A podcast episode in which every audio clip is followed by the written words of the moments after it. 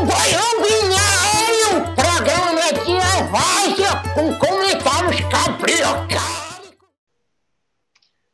Baião 92 sendo produzido de casa de novo, Fábio Ribeiro. Eu sei que eu tô de férias, eu sei, mas eu tava com saudade de vir aqui gravar praticamente no mesmo espaço que você, o Baião. Exato. Estamos no mesmo espaço nessa segunda-feira, que eu achei que fosse uma segunda-feira que tivesse aí uma economia dividida entre aqueles que dão recesso, outros que não. Me surpreendi. O movimento na rua é muito, muito grande. É um dia comum, viu, cara? Um dia muito, muito comum. Como deveria ser dentro de um contexto de pandemia, não deveria haver carnaval. Infelizmente, houve uma flexibilização, ficou uma zona esse processo. Mas vamos lá temos que gravar e vamos gravar. Trouxe uma primeira notícia aqui, cara. É, e aí é algo que talvez, talvez não, acho que você consegue trabalhar esse assunto com muita profundidade. O The Guardian fez uma reportagem sobre a incidência, a alta incidência de mulheres que aproveitaram o lockdown como efeito do lockdown, tiveram capacidade para se desvencilhar de algumas arquiteturas de negócios do passado ganharam autonomia e começaram a abrir seus próprios negócios, cara. E o artigo aqui fala de vários casos. Um do que eu, que eu gostei muito foi o da Joey Lowe, que é uma menina que ela fez um processo chamado Pioneer, que é uma empresa sem fins lucrativos, que ela nutre a paixão de garotas de 11 a 18 anos em matemática. E ela organizou uma série de eventos, inclusive esse, essa parceria com a Girls in Data para poder é, aplicar desafios em 600 crianças em escolas do Reino Unido, foi super bem sucedida, mas ela foi uma das que fez empreendimento. E tem várias outras, como uma a Tracy Barnes, que ela de alguma Alguma brasileira, Fá? Alguma brasileira? Nesse caso, não, que o, The Guardian especificamente trabalha ali no Reino Unido, né? Então, especificamente, ele hum. pegou pessoas aí daquela região. Então, eu não sei se você, eu, eu, compartilhei até no Instagram. O Estadão soltou que a gente teve 8,2 milhões de mulheres saindo da economia formal é, por questões da pandemia. Então, sendo demitidas ou tendo que pedir demissão, porque recaiu o serviço doméstico, enfim, ficou inviável é, fazer parte do mercado de trabalho. Então, a gente perdeu 8,2 milhões de mulheres no mercado de trabalho aqui no Brasil.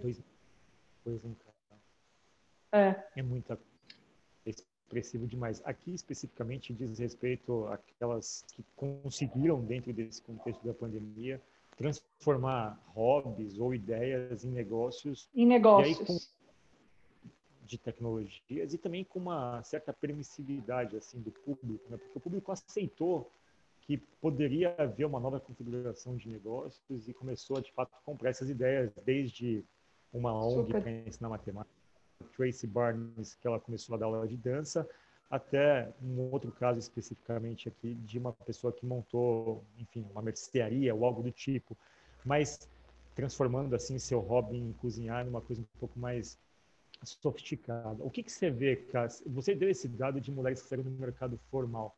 Você acha que, de certa forma, a pandemia ela, ela pode ter levado as mulheres a refletirem de que sim, é possível iniciar um negócio com auxílio de tecnologias?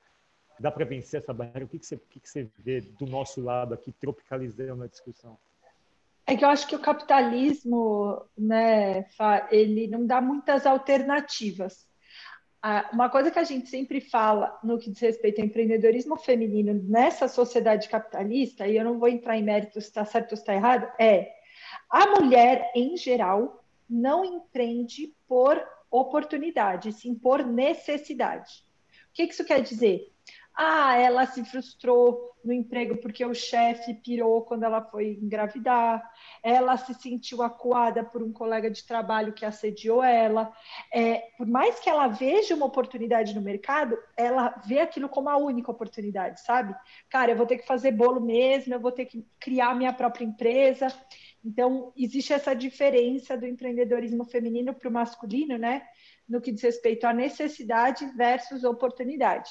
O homem, em geral, se demite porque a empresa ficou grande, porque ele viu uma oportunidade melhor, porque ele guardou uma grana. A mulher normalmente vem pela necessidade. E a pandemia, foi inegável que abriu um flanco, né? As mulheres tiveram que voltar a, né, o serviço doméstico passou a não poder mais ser terceirizado, a gente teve que voltar para as nossas casas e refletir sobre o que, que a gente estava fazendo. Então, o que eu acho é que a pandemia escancarou essas necessidades, entendeu, Fá? E não que ela abriu mais oportunidades para as mulheres, pelo contrário, aqui no Brasil, eu fiquei bem impactada. Saiu no meio da semana passada esse dado do Estadão que 8,2 milhões de mulheres deixaram né, o mercado de trabalho. Dado que a informalidade existe e a gente sabe disso, será que aqui no Brasil aumentou o número de CNPJs em nome de mulheres? Não sei. Ou será que essa mulher teve que ir para a informalidade, de fato, e não registrou a empresa dela?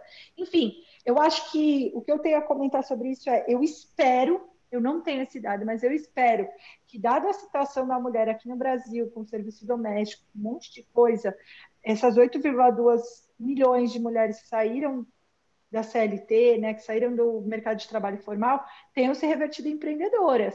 É, eu acho ilusório aqui no Brasil, onde a gente não tem financiamento, onde a gente não tem estabilidade econômica, que a gente consiga fazer isso. Mas estou torcendo para que a gente, pelo menos uma parcela disso, tenha conseguido se converter, como aconteceu em UK. Exato. E lá também, né, Lá também eles estão experimentando um desemprego recorde, economia deu uma encolhida em 10% e, de fato, essas pessoas saíram de um contexto e entraram em outro. O ponto é que me parece que existem é, mais possibilidades das mulheres tomarem as rédeas por completo do seu próprio negócio, né, cara? Então, isso, de certa uhum. forma, é o, que, é, o, é o que me parece em relação a essas coisas todas. A Angela está querendo falar comigo aqui. Ela está uhum. me importando, enfim mas ela está empreendendo também, então é um exemplo ao vivo de empreendimento feminino. Boa, cara. Vamos seguir aqui. Hum. É, a reportagem da Deutsche Welle, que é a Eu... sucursal desse veículo alemão, smartwatch pode ajudar no diagnóstico precoce de Covid-19. Variações da frequência cardíaca podem indicar contágio com o novo coronavírus dias antes do aparecimento de sintomas. Os wearables são capazes de registrar essas alterações, constatam pesquisadores americanos. Bom, a gente falou no baião anterior sobre os esforços do Google nessa linha de wearables de health, é, de, enfim, de como isso tem ficado um pouco mais, é, a, a, muito mais assertivas as informações, tem um contexto ali de ajuda médica para desenvolver os aplicativos. O que eu queria que você abordasse aqui, cara, é que o fato é, tem várias coisas nessa reportagem, né? Você tem frequência cardíaca, que é um indicador, você conseguir pegar esse conjunto de dados num longo horizonte de tempo, detectar um padrão e associar esse padrão com a prevalência de uma doença. Seria isso o típico pensamento computacional, cara, quando você detecta ali, decompõe os dados que você tem nesses wearables, abstrai um pouco, reconhece um padrão e ali cria uma espécie de algoritmo para identificar potenciais sinais de Covid precoce. Me explica um pouco o que, que tem por trás desse jogo lógico desse smartwatch e da detecção precoce. Totalmente, né, Fábio? Você conseguir criar sensores que deem o seu input em tempo real. Você tem um processamento, então você processou dados de muita gente que teve Covid, que você sabe, né? Isso é o que a gente chama de aprendizado de máquina, é, onde você sabe quais dados, né? A gente é classificação, porque eu tenho várias pessoas que tiveram Covid. O que, que eu faço? Meço esse batimento dela antes e tagueio esses dados. E aí eu consigo ficar ensaiando possibilidades e ensinando a máquina a identificar quem deveria receber o label de Covid ou não, entendeu, Fá? Então, no fundo, no fundo, é estruturar dados baseado em sensores de tempo real, criar uma estrutura onde eu consiga é, criar tags e identificar padrões e sequências que merecem a tag Covid, certo? Criar ali uma taxa de erro justificável para eu né, dar a notificação, certo? E eu consigo dar essa resposta no final, esse output do pensamento, né, que o pensamento computacional propõe. Eu preciso ter o um input, o um processamento para dar uma resposta. Então, isso é o coração né, de, de, de software. Software funciona assim. Né? O que, que eu acho, faço só uma vírgula aqui, que para mim é a parte mais louca. Antes, e eu, eu já contei essa história aqui no Baiano também, eu tive um episódio de. Se eu dormir com meu Apple Watch, eu vou acordar com 30 notificações de batimento abaixo de 40 é, batimentos por minuto. O que eu fui investigar é normal, tá? Não sei o quê. Mas para mim é muito louco, Fá, você pensar que é um hardware caro, certo? Porra, hoje para você comprar um Watch você precisa de uns 5 pau. Mas com 5 mil reais, você consegue fazer um eletro, você consegue medir a sua, né? Nesse Apple Watch novo, inclusive, você mede temperatura, você mede oxigenação, você mede batimento, tudo em tempo real, Fá. Para mim, isso é um sinal do, da lei de Moore, assim, sabe? A gente conseguiu pôr uma meleca que é um quadradinho no seu pulso, que substitui quatro ou cinco aparelhos que, se você fosse comprar, ia ser muito mais do que isso, sabe, Fá? Tipo, enfim, a minha sensação e a parte mais legal para mim toda nem tá no software, porque eu acho até meio bobo o software. Se você parar para pensar do ponto de vista lógico, é até mais fácil. O que eu acho assim muito, muito legal é como é que pode a gente ter conseguido num espaço de tempo tão curto, Fá, sei lá, 10, 20 anos, chegar numa parada que é um quadrado e que te dá monitoramento da sua vida praticamente, sabe? Então, para mim, o hardware nessa conversa é mais impactante do que o software. Boa, cara. E sabe uma coisa interessante? A gente está com uma turma de pensamento computacional e é, é, difícil você explicar o conceito de pensamento computacional é, de forma teórica. Né? As pessoas precisam, é, são, são vocabulários diferentes que a gente usa e a gente precisa lançar a mão de metáforas, de comparações e coisas do tipo. Quando você vê uma reportagem como essa aqui, ela ela tem a síntese do que é o pensamento computacional, mas quando a gente lê isso, a gente lê no sentido daquela notícia dentro da minha, do meu cotidiano, da, da conveniência que isso pode me causar, ou enfim, como uma curiosidade. A questão é que quando você, e acho que nem é a ideia do, dos autores ao fazerem, deixa eu ver se foi uma autora ou uma autora, aqui não tem um nome. Mas, enfim, não é ideia dos autores é, criarem um conteúdo didático e um conteúdo pedagógico, mas de certa forma acabam criando, né? Porque assim, ele pode desenvolver um modo de identificar quem pode adoecer antes que os indivíduos saibam, seria realmente uma conquista na gestão da Covid. Ou seja, aqui a gente está falando exatamente sobre o que a gente falou. A gente decompõe informações de forma antecipada para detectar algum padrão. E aí, observando fatores como frequência cardíaca, número de passos por dia e tempo de sono, retrospectivamente constatou-se, por exemplo, que 63% dos casos poderia ter sido detectado em tempo real antes do aparecimento de sintomas. Aqui, de fato, assim, esses sistemas geram uma infinidade de informações.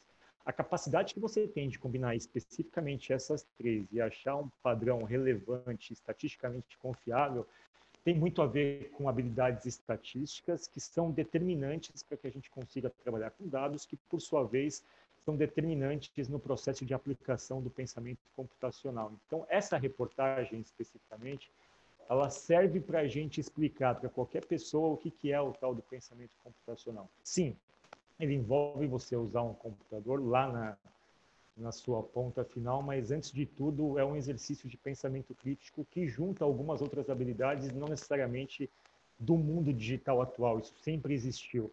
Atualmente a gente aplica isso em contextos digitais, por isso que a gente processa em máquinas ou em smartwatches ou em wearables, mas para explicar pensamento computacional, esse tipo de notícia ele é muito didático, né, cara? Super, Fá. E eu acho que, inclusive, ele é didático até para a gente explicar a, a relação entre analógico e digital, entre hardware e software, ele não é bom só para explicar o conceito de pensamento computacional. Acho que ele é bom para essas outras duas grandes abstrações que a gente tem que fazer para compreender direito o impacto é, de pensamento computacional na nossa vida. Boa, vamos seguir. Trazer um pouco de música pop aqui. Quero ver se acha a relação entre essas notícias, Fábio Ribeiro. Começamos com mulheres empreendedoras, tem smartwatch, agora Britney Spears. Cara, o tema é carnaval, e no carnaval não tem regra. Então, tema do Gostei, Baião é... gostei. Baião sem regras, mas vamos lá. A gente falou aqui sobre as mulheres na pandemia, né? Sobre a sua...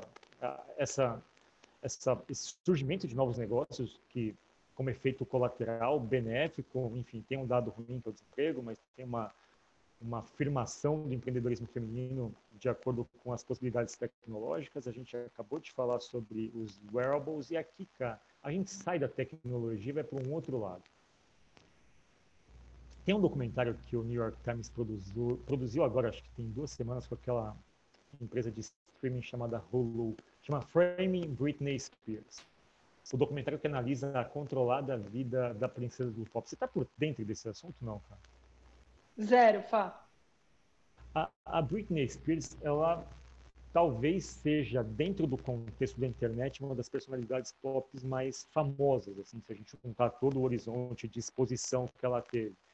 E ela começou muito cedo, começou como criança, adolescente, ali na época da Disney, teve um relacionamento com Justin Timberlake, na época que os dois eram os principais expoentes da cultura pop, enfim. E aí, como fruto da fama, ela se envolveu em uma série de polêmicas e, enfim, álcool, é, violências que ela os relacionamentos dela foram escrutinados pela imprensa e o Justin Timberlake acabou saindo como sendo o bom moço e ela como uma pessoa que havia traído, enfim. Isso colocou ela num, num vórtice de problemas muito grande e em dado momento o pai dela é, pediu a tutela sobre as decisões que a Britney Spears tomava, ou seja, ele ganhou a Britney Spears ao poder tomar nenhuma decisão sobre a sua vida, carreira ou finanças, porque isso de certa forma estava é, terceirizado para o teu pai. E hoje existe um movimento gigantesco na rede chamado Free Britney Spears, que é para, enfim, chamar atenção para o assunto, para que ela ganhe de novo autonomia para lidar com as suas próprias decisões. Cara, isso já tem pelo menos uns 10, 12 anos que acontece e tem se tornado mais não, E ela já está com quase 40 anos, não, Fá? Quantos anos a Britney Spears tem? O lance todo é que... Eu chutaria uns 40 anos. O que se diz aqui é que é, estão a tratando de um jeito extremamente é, agressivo nesse princípio, como se ela fosse uma treslocada, não tivesse capacidade de próprio juízo. E aí, especificamente, o documentário lança é, uma visão sobre todo esse mundo que envolve a gente. Assim, a gente está assistindo o Big Brother agora, todo mundo está assistindo. Spear é o personagem que acho que ela mais encampa tudo que envolve a evolução do digital, a exposição que vem com isso, os julgamentos cruéis e o que deriva disso para a pessoa que fica no centro desse processo como um todo, cara. É bem tocante o documentário. Eu assisti e ele é, ele faz a gente pensar sobre que mundo é esse que a gente vive em relação a essas dinâmicas que são criadas de controle, de julgamentos, e essa está inclusive dentro E de mídias sociais, né, Fá? Como a gente acabou entrando no íntimo da vida das pessoas, né? A gente permitiu que a internet viabilizasse isso. Então, a pessoa ela é escrutinada, né?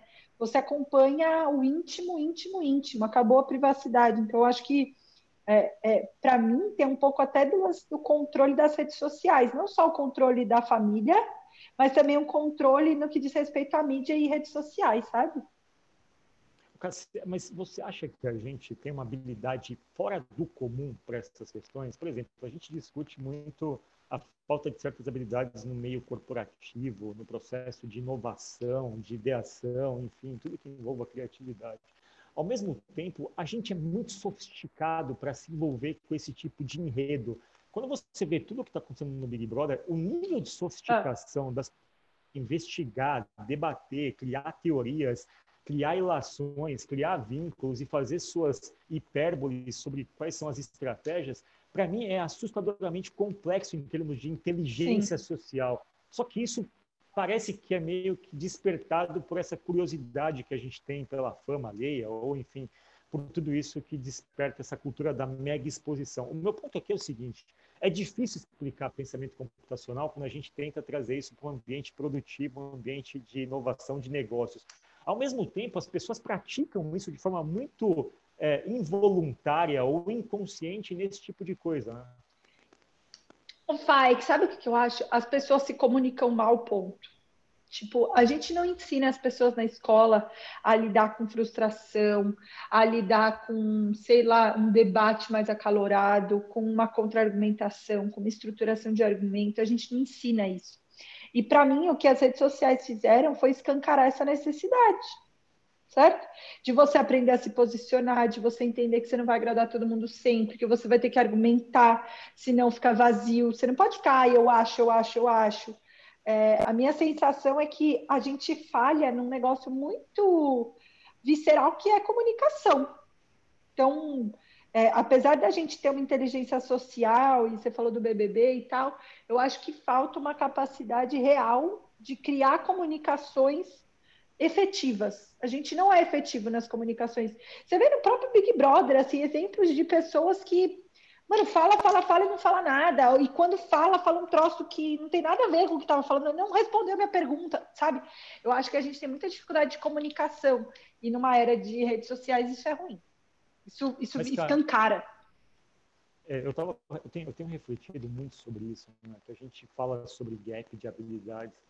E, e, ao mesmo tempo, as habilidades se manifestam em lugares diferentes, assim, como essa habilidade de você escrutinar a vida alheia, investigar, e criar essa teia de envolvimento colaborativo, tudo isso que a gente gostaria que tivesse nos negócios. Então, quando a gente vê o caso da, das mulheres empreendendo no lockdown, quando a gente vê o caso dos wearables sendo usados por uma questão da pandemia, ou as pessoas sendo levadas a fazer esse tipo de raciocínio, e aqui especificamente, tudo que envolve a vida da Britney Spears, eu acho que o ponto é menos sobre habilidade, mas assim, é, vai ser cada vez mais ser cada vez mais difícil, e eu falo isso trabalhando dentro de uma empresa onde a gente tem esse desafio é cada vez mais difícil, é inegável que a gente trabalhe com pessoas inteligentes, mas é cada vez mais complexo você criar o gatilho para que a pessoa veja naquela situação de trabalho Isso. envolvimento emocional, envolvimento, entretenimento ou algum tipo de desafio que Perfeito. leve a processar toda a sua capacidade intelectual. Entendi. Tá que a gente tem menos um problema de habilidades, embora ele exista, ele existe, é óbvio que ele existe mas a gente tem um problema de criar o envolvimento e assim. De aplicação. De trabalho, sendo bem franco e honesto, ele está ficando cada vez com menos apio. O mundo virtual, a dinâmica social, o que as pessoas consomem nas redes é infinitamente mais legal do que aquelas que elas veem no trabalho.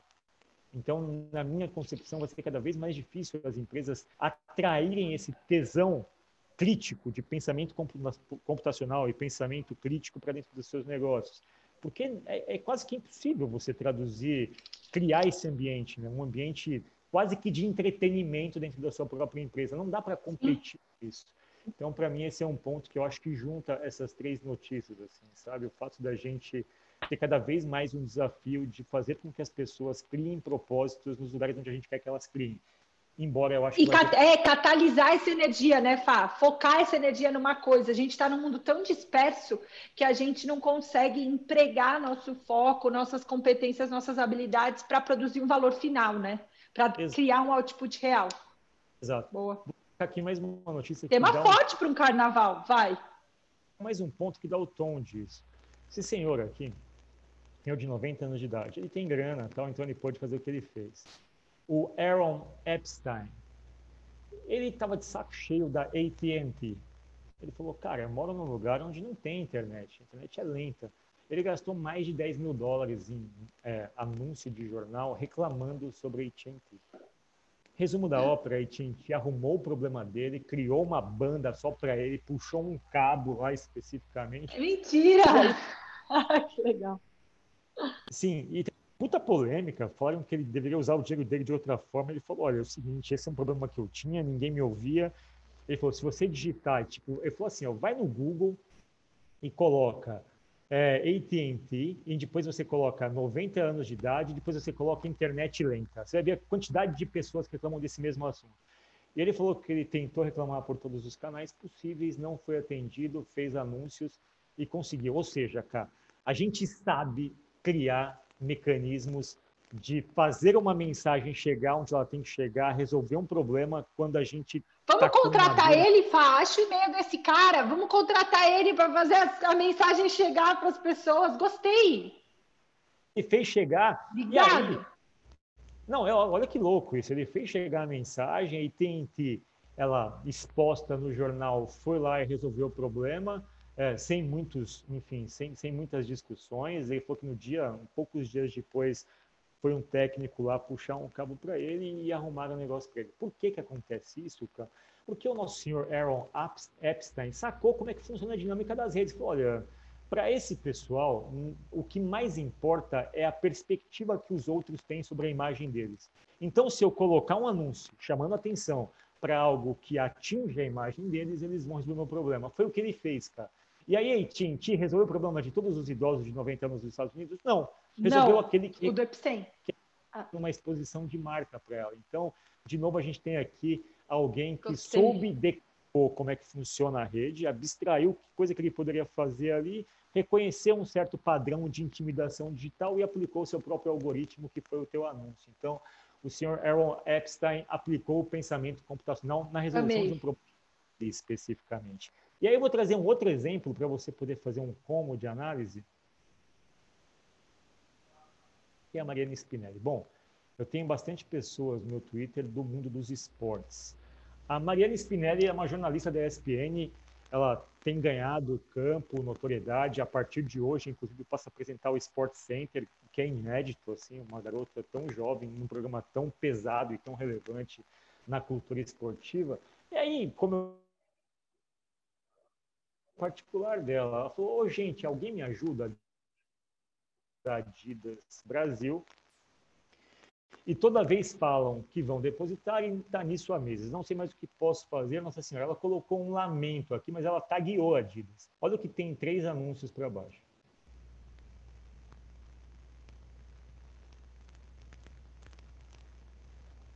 Então, o ponto Ô, Fá, mas no final resolve? Ela falou se resolveu? Eu lanço. Eu trouxe o caso da Mariana, mas tem outros mil casos assim. Eu já vi jornalistas reclamando da TAM, do Santander, de qualquer banco, de qualquer companhia aérea, de qualquer coisa, do Uber. Quando uma pessoa tem esse azulzinho de conta verificada, o que significa que essa pessoa tem um certo nível de influência digital, imediatamente as empresas socorrem essas pessoas ou tentam abafar essa reclamação para que essa reclamação não ganhe reverberação, ou seja, ela não seja espalhada de forma neural ali, entendeu? Então, de novo, é um outro comportamento. Quer dizer que a Adidas faça isso para qualquer cliente? Não, ela resolve o impacto, ela tenta fechar a maior torneira de maior reclamação. Tanto no caso do senhor Aaron Epstein quanto do Mariana Spinelli, as pessoas sabem que elas conseguem criar um certo nível de constrangimento quando elas expõem a resolver um problema? É óbvio que não, mas funciona. Para essas pessoas funciona. No É isso. teve que gastar 10 mil dólares, no caso dela, ela é, obviamente, uma pessoa que tem certa repercussão. Mas, de novo, é a dinâmica de como as coisas se resolvem em redes sociais, né, cara? É você entender as dinâmicas, né, Fá? Eu acho que é o carnaval também, o tema desse baião, mas é você entender as dinâmicas, né? Você perceber que, cara, também não dá para você tapar o sol com a peneira e achar que o empreendedorismo feminino é por A, porque elas estão vendo novas oportunidades. A dinâmica é: eu estou sem emprego, eu estou tendo que me responsabilizar pelo serviço doméstico, vou tentar fazer uma parada aqui que é minha, que eu consigo fazer. É, é, é compreender as dinâmicas para que você consiga usar delas a favor de você e não contra você. Eu acho que ter essa clareza melhora muito a tua vida, muito. A Mariana, por exemplo, saber que se ela reclamar, ela vai ter uma resposta. É, o, o senhorzinho Epstein gastar os 10 mil porque ele sabe que isso vai resolver. Eu acho que a compreender as dinâmicas e usá-las a favor de você nessa sociedade digital é uma super competência, inclusive. Boa, cara. Então você conseguiu amarrar melhor o tema. A compreensão das engrenagens, das dinâmicas é o tema desse baião, cara. Quando a gente compreende como isso funciona, o que, que a gente está fazendo? Decompondo. A gente está decompondo um sistema nas suas pequenas partes e a gente entende ali quais são as partes mais sensíveis, reconhece certos padrões e aí a gente cria as nossas estratagemas, cara. Boa. Reconhecimento de padrões. Nesse caso aqui Gostei. foi o que ajudou cinco histórias a se desenvolverem, tanto das nossas das meninas do Reino Unido, das mulheres do Reino Unido, até o pessoal que quis aqui chamar a atenção para o seu problema, passando pelos wearables, devices. E até a Britney Spears, né? Com, compreender qual que é a dinâmica de controle que foi imposta por ela, ou pela mídia, ou pelo pai, e como que ela se safa disso. Total. dinâmica foram os fãs, que compreenderam que ela não vai conseguir sair disso sozinha, a não ser que os fãs se mobilizem, criem, subam uma hashtag pesada Free Britney Spears, criem um envolvimento coletivo, chamem a atenção para um assunto que estava esquecido, uma vez que ela obviamente não está no holofote como ela sempre esteve, e aí você percebendo que essa é a dinâmica de como as pessoas reagem e se preocupam ou se vinculam com o tema, os fãs estão percebendo isso e tentando é, dar para ela liberdade novamente, porque ela ganha aí autonomia para gerir sua própria carreira. Então é isso, cara. Você falou a real, reconhecimento de dinâmicas. Esse foi o espírito do nosso baião. Se todo mundo reconhece, as pessoas conseguem resolver problemas mais facilmente ou pelo menos propor soluções de um jeito um pouco mais coordenado, né, cara? É isso, Baião 92, Carnavalesco, gravado, Fábio Ribeiro, muito obrigada. Vamos compreender as nossas engrenagens. Boa, até mais, cara.